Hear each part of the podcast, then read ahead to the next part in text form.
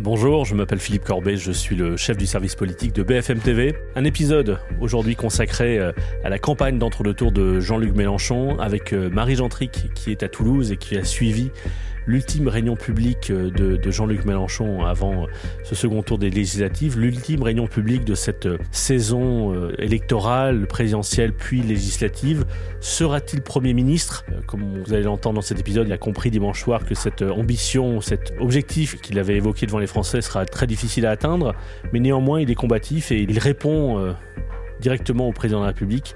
Vous l'entendrez dans cet épisode, enregistré donc en ce mardi 14 juin avec Marie Gentric.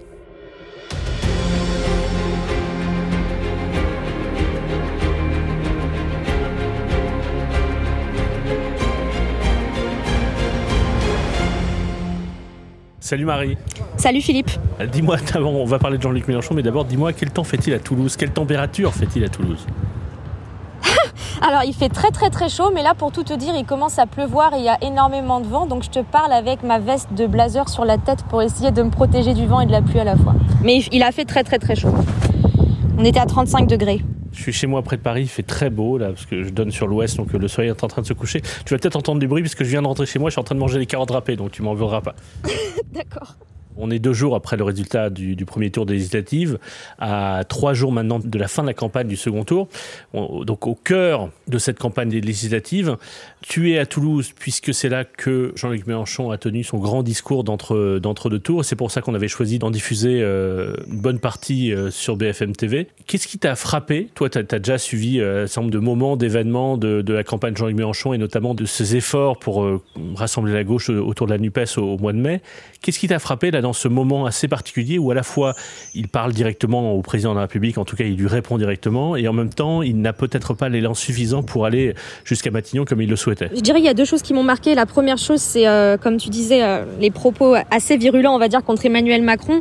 On va dire que le premier quart d'heure, voire les 20 premières minutes, c'était vraiment un, référendum anti-Macron. C'est ce que me disait mon collègue de RMC, euh, Cyprien Pézril, parce qu'on échange en fait pendant le meeting et on s'est dit, la première partie de son discours n'est vraiment consacrée qu'à Emmanuel Macron. Quoi.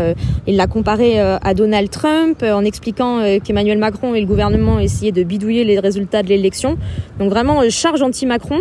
Et la deuxième chose qui m'a surprise, c'est en parlant avec les militants, ils ont vraiment l'air d'y croire que Jean-Luc Mélenchon puisse être Premier ministre, alors que c'est vrai qu'on le dit depuis quelques jours maintenant, les projections indiquent que ça va être compliqué.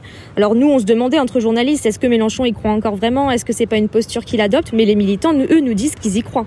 À ton avis, il y croit encore? Bah pour avoir parlé avec certains d'entre eux, certains d'entre eux, j'ai l'impression que c'est des éléments de langage qui reprennent, certains d'entre eux, j'ai l'impression qu'ils y croient vraiment, ouais. Parce que il se trouve qu'il m'est arrivé quelque chose d'assez étrange. Euh, dimanche soir, j'étais sur le plateau de la soirée électorale de BFM TV. Toi, tu étais justement avec euh, au siège de, de enfin l'endroit du au QG de la soirée de, de Jean-Luc Mélenchon. J'étais sur le plateau, on venait de donner les premiers résultats, donc euh, notre estimation du score total de la Nupes. On, on mettait la Nupes légèrement devant ensemble, même si finalement au cours de la nuit, le décompte du ministère de l'Intérieur a dit que c'est finalement l'ensemble qui était devant la NUPES. Bref, à 20h, nous, on donnait la NUPES légèrement devant euh, ensemble et une projection de siège, je ne sais plus exactement quelle était la projection à 20h, mais qui montrait que la majorité sortante aurait soit une majorité relative, soit une majorité absolue.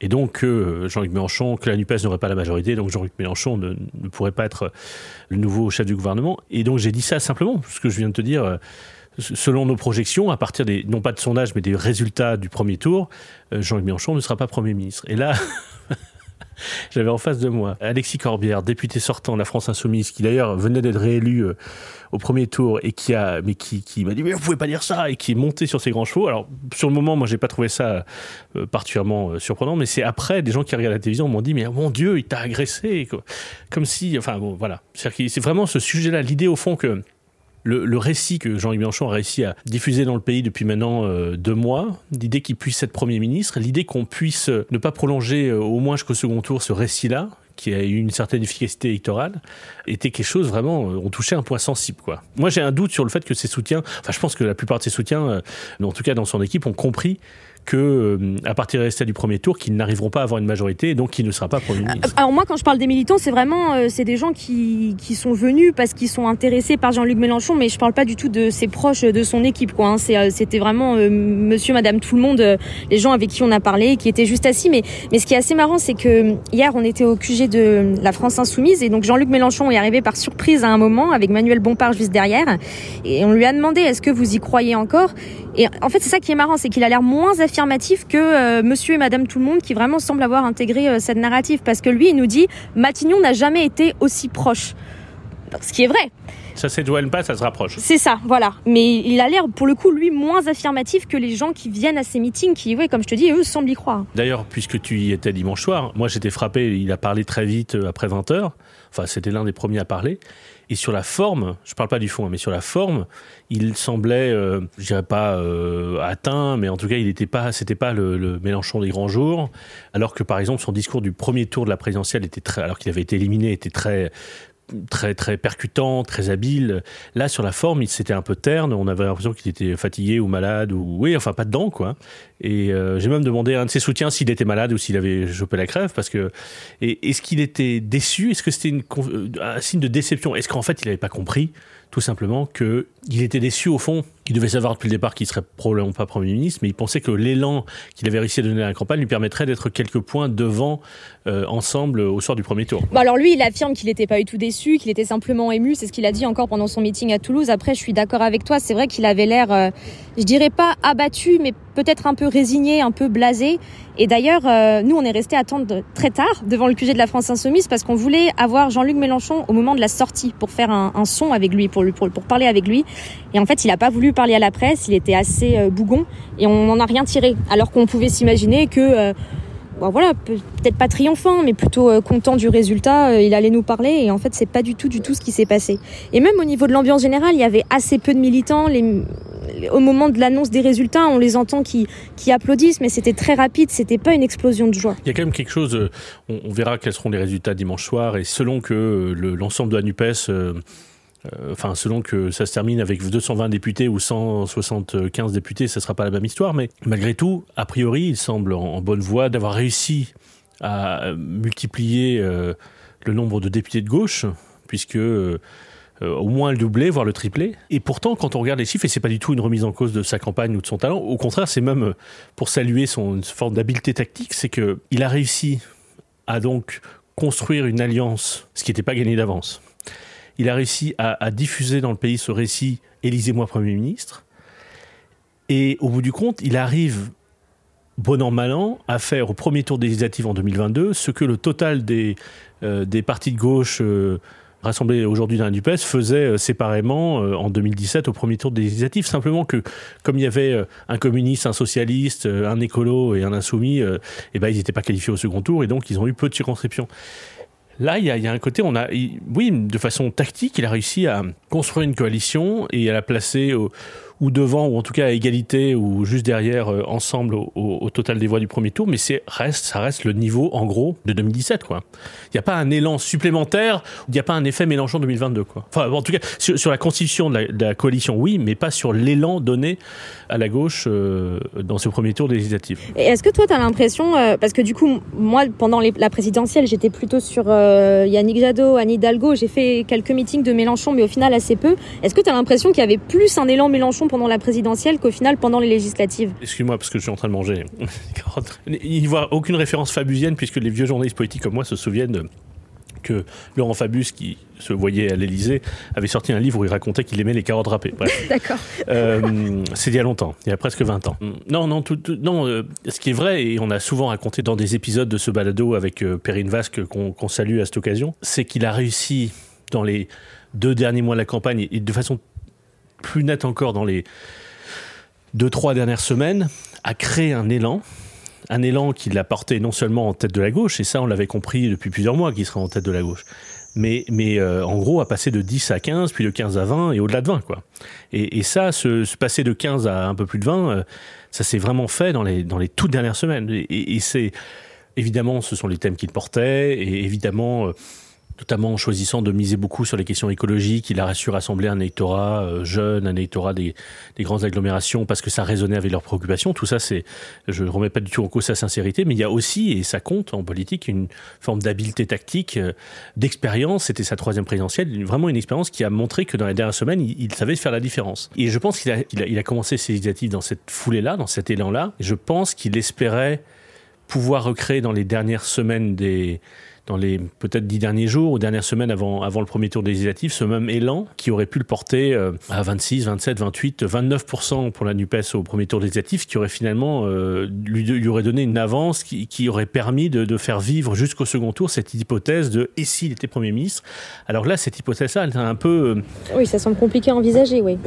Évanouie, ouais ça semble il faudrait pour qu'il ait une majorité, c'est pas impossible, mais il faudrait qu'il euh, y ait beaucoup, beaucoup d'électeurs, vraiment beaucoup d'électeurs abstentionnistes qui viennent voter au second tour, qui n'avaient pas voté au premier tour, qui viennent voter pour des candidats NUPES.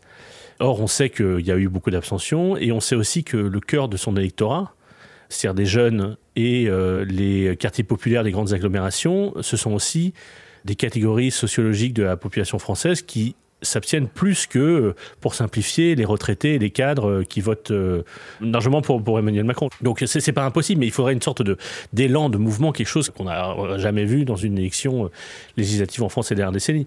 Donc c'est pour ça qu'il se démène là ces, ces derniers jours. Et d'ailleurs, il est effectivement, parce que tu faisais référence tout à l'heure à ce qu'il disait sur Emmanuel Macron à Toulouse, mais c'était une réponse à ce qu'a dit quelques heures plus tôt Emmanuel Macron au départ sur le tarmac de l'aéroport d'Orly avant de partir en Roumanie avec en fond derrière l'avion République française. Et même si lui s'en défend et ses collaborateurs à l'Élysée s'en défendent de, façon assez euh, affirmative, euh, c'était évidemment d'une certaine manière une sorte de message anti-Mélenchon, en tout cas en disant... Oui, parce qu'il nomme pas la NUPES. Oui, c'est ça. il nomme pas la NUPES, il dit pas... Euh, quand il dit sursaut républicain, il, il vise pas... Euh, ses collaborateurs nous disent il vise pas euh, Jean-Luc Mélenchon, mais en réalité, c'est bien ça, cette petite musique qu'il laisse, qu'il laisse planer, puisque on a... Elisabeth Borne, par exemple, laisse entendre dans un message sur les, les alliances de... Enfin, les reports de voix de second tour que que, que, tous les candidats de la NUPES ne sont pas d'emblée, selon elle, des républicains. Euh, puisqu'elle dit euh, oui au Front républicain, mais ça dépend aussi de qui sont les, enfin seulement pour les vrais républicains. En gros, c'est ce qu'elle dit comme message. Bref, tout, ça pour dire que euh, oui, quand il dit aussi Emmanuel Macron, j'ai besoin d'une majorité solide, l'ordre plutôt que le désordre, il laisse entendre, il l'a dit à plusieurs reprises ces dernières semaines, que pour lui, le projet de Jean-Luc Mélenchon, c'est un projet de désordre, c'est un projet qui affaiblirait la France. Donc voilà, on sait bien ça, c'est bien l'adversaire que choisit Emmanuel Macron, et donc Jean-Luc Mélenchon lui répond. Mais moi, ce qui m'a beaucoup surprise, c'est qu'il le compare à Donald Trump, en fait. Euh... Ah oui, moi aussi. bah, en plus, vas -y, vas -y. Bah, en gros, parce que moi, ce que je vois beaucoup euh, sur les réseaux sociaux, ce que j'entends beaucoup autour de moi depuis euh, quelques jours, depuis que la NUPES conteste les résultats, c'est qu'en fait, Jean-Luc Mélenchon se comporte, lui, comme Trump. Parce que ce qui s'est passé en 2000, euh, c'était en 2020, c'était en 2020, ouais, novembre 2020. 2020. Euh, 2020 Nous étions ouais. ensemble aux États-Unis. C'était en 2020. Oui, c'est ça, 2020. Donald Trump avait contesté euh, les résultats officiels. Et là, Jean-Luc Mélenchon conteste les résultats officiels. Donc moi, j'entends beaucoup autour de moi Jean-Luc Mélenchon et le nouveau Trump. Non, c'est pas la même chose. Mais moi, ah non, mais c'est pas la même chose. Non, mais j'entends beaucoup autour non. de moi. Non, je suis d'accord, c'est pas la même chose, mais ce que j'entends beaucoup autour de moi au cours de ces derniers jours, c'est Jean-Luc Mélenchon et le nouveau Donald Trump qui contestent les résultats. Et en fait, le fait qu'il retourne cet argument contre Emmanuel Macron, j'ai juste été surprise en fait. Oui, parce que du coup, il a retourné l'argument en disant, comme Trump, qui était selon lui son copain, comme il dit, ils s'époustaient ensemble, référence à cette scène à la Maison Blanche lors de visite d'État du président en 2018. Au fond, il dit, euh, comme Trump, il fait campagne avec son avion. En fait, moi, ça m'a agacé cette. Enfin, euh, il se trouve que dans la journée, j'ai eu une conversation avec quelqu'un qui, justement, comme, comme tu le disais là, disait, euh, oui, mais Mélenchon, euh, il fait du Trump, euh, parce que lui aussi conteste les résultats. Moi, j'ai trouvé cette comparaison scandaleuse quoi qu'on pense de Mélenchon d'ailleurs, hein, mais là il, se passe, euh, il y a une commission d'enquête bipartisane euh, de la Chambre des représentants aux États-Unis qui est en train de, de révéler, de démontrer, euh, de, présenter les résultats de ces investigations qui sont accablantes pour Trump concernant le, le Capitole, l'insurrection du Capitole. J'ai pas besoin de te le raconter parce que tu y étais, tu nous le faisais vivre en direct sur BFM TV ce soir-là, mais qui raconte bien comment un Donald Trump était responsable et comment c'était bien et c'est d'ailleurs le mot a été prononcé dès les, le, la première intervention, euh, le premier soir, c'était une tentative de coup d'État. Bon, c'est ça qui s'est passé. C'est extrêmement grave. Comparer ou Jean-Luc Mélenchon ou Emmanuel Macron à Donald Trump, c'est non seulement c'est ridicule, ça n'a aucun sens, mais surtout c'est euh, minimiser d'une certaine manière ce qu'a fait Donald Trump. Et moi, je trouve ça assez irresponsable ceux qui comparent des responsables politiques français, en l'occurrence Jean-Luc Mélenchon et Emmanuel Macron, à, Donald Trump, ça n'a aucun sens, aucun sens. Et par ailleurs, donc, donc ça n'a pas de sens quand, quand les macronistes comparent euh, Mélenchon à Trump, et ça n'a pas de sens quand Mélenchon compare euh, Macron à Trump. Surtout que tu t'en souviens euh, Oui, tous les présidents ont souvent fait des déclarations devant les avions Air Force One ou devant les hélicoptères Marine One. Et ce qu'a fait Donald Trump, c'est qu'en raison du Covid, il pouvait plus faire campagne dans des salles fermées, et donc il faisait campagne sur des aéroports, et donc souvent il arrivait avec son avion, et donc il mettait en scène l'avion. Oui, certes, il faisait ça, mais il n'est pas du tout le premier président à avoir mis en scène Air Force One pour des déclarations euh, solennelles. Enfin, moi j'ai vu Obama le faire, euh, Biden le fait aussi. Enfin, et donc, oui, comme, comme tu disais, Mélenchon se paye euh, Macron sur ce thème-là parce qu'il sait que les macronistes laissent entendre que euh, Mélenchon est une menace pour la démocratie parce qu'il conteste le, le, décompte des chiffres par le. Mais enfin bref, je referme cette parenthèse parce que cette comparaison de Trump avec des responsables politiques français. Euh, que ce soit Jean-Luc Mélenchon ou Emmanuel Macron, je la trouve, pour tout dire, idiote en fait, et, et assez dangereuse parce que c'est minimiser la spécificité de la menace qu'a porté Trump à la démocratie américaine. Je suis d'accord avec toi, mais tu vois ce que je veux dire quand je dis qu'il a réussi à retourner l'argument. Euh, ah oui. Tu, vois, enfin, je me suis dit ah oui, d'accord quoi. Enfin, il avait déjà fait parce qu'il a écrit un post de blog en fait dans lequel il cet après-midi dans lequel il dit à peu près la même chose que ce qu'il dit dans son meeting. Euh, mais là, il y est allé, il a enfoncé le clou et vraiment en disant oui, euh, Emmanuel Macron a une nostalgie de Trump et je veux pas qu'il se comporte comme lui face aux résultats. Et je me suis dit ouais, c'est un retournement d'argument. Et ça m'a interpellé, voilà. Qu'est-ce qu'il fait d'ici la fin de la, la campagne de second tour? Je sais qu'il est sur BFM TV vendredi matin, mais qu'est-ce qu'il fait d'autre Jean-Luc Mélenchon, il va faire d'autres meetings Non, c'était son dernier, euh, c'était son dernier meeting là. Je parlais avec euh, l'une de ses proches tout à l'heure. C'était son dernier meeting. Peut-être une conférence de presse Nupes dans les jours à venir, mais c'est pas encore euh, confirmé. En tout cas, c'était son dernier meeting, c'est sûr. Bon, et, certains de ses, ses, proches, et quand je dis ses proches, des gens qui vraiment avec lesquels il travaille, qui ont toute sa confiance, et on sait que l'entourage de, de Jean-Luc Mélenchon était une équipe assez resserré et assez euh, solide autour de lui.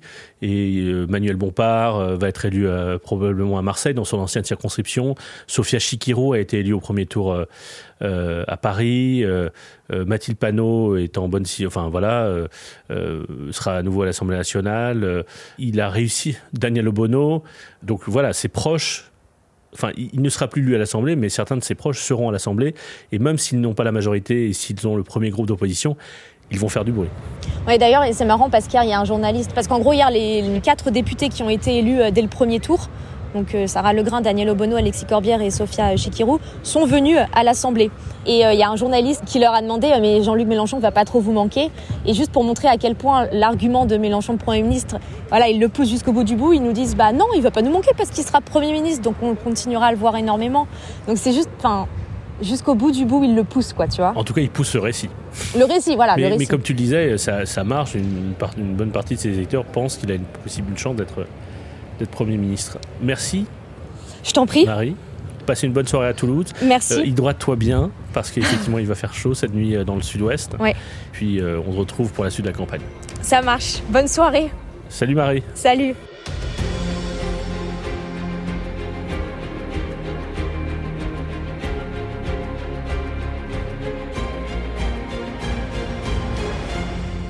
Merci d'avoir suivi cet épisode. On se retrouve dans les prochains jours.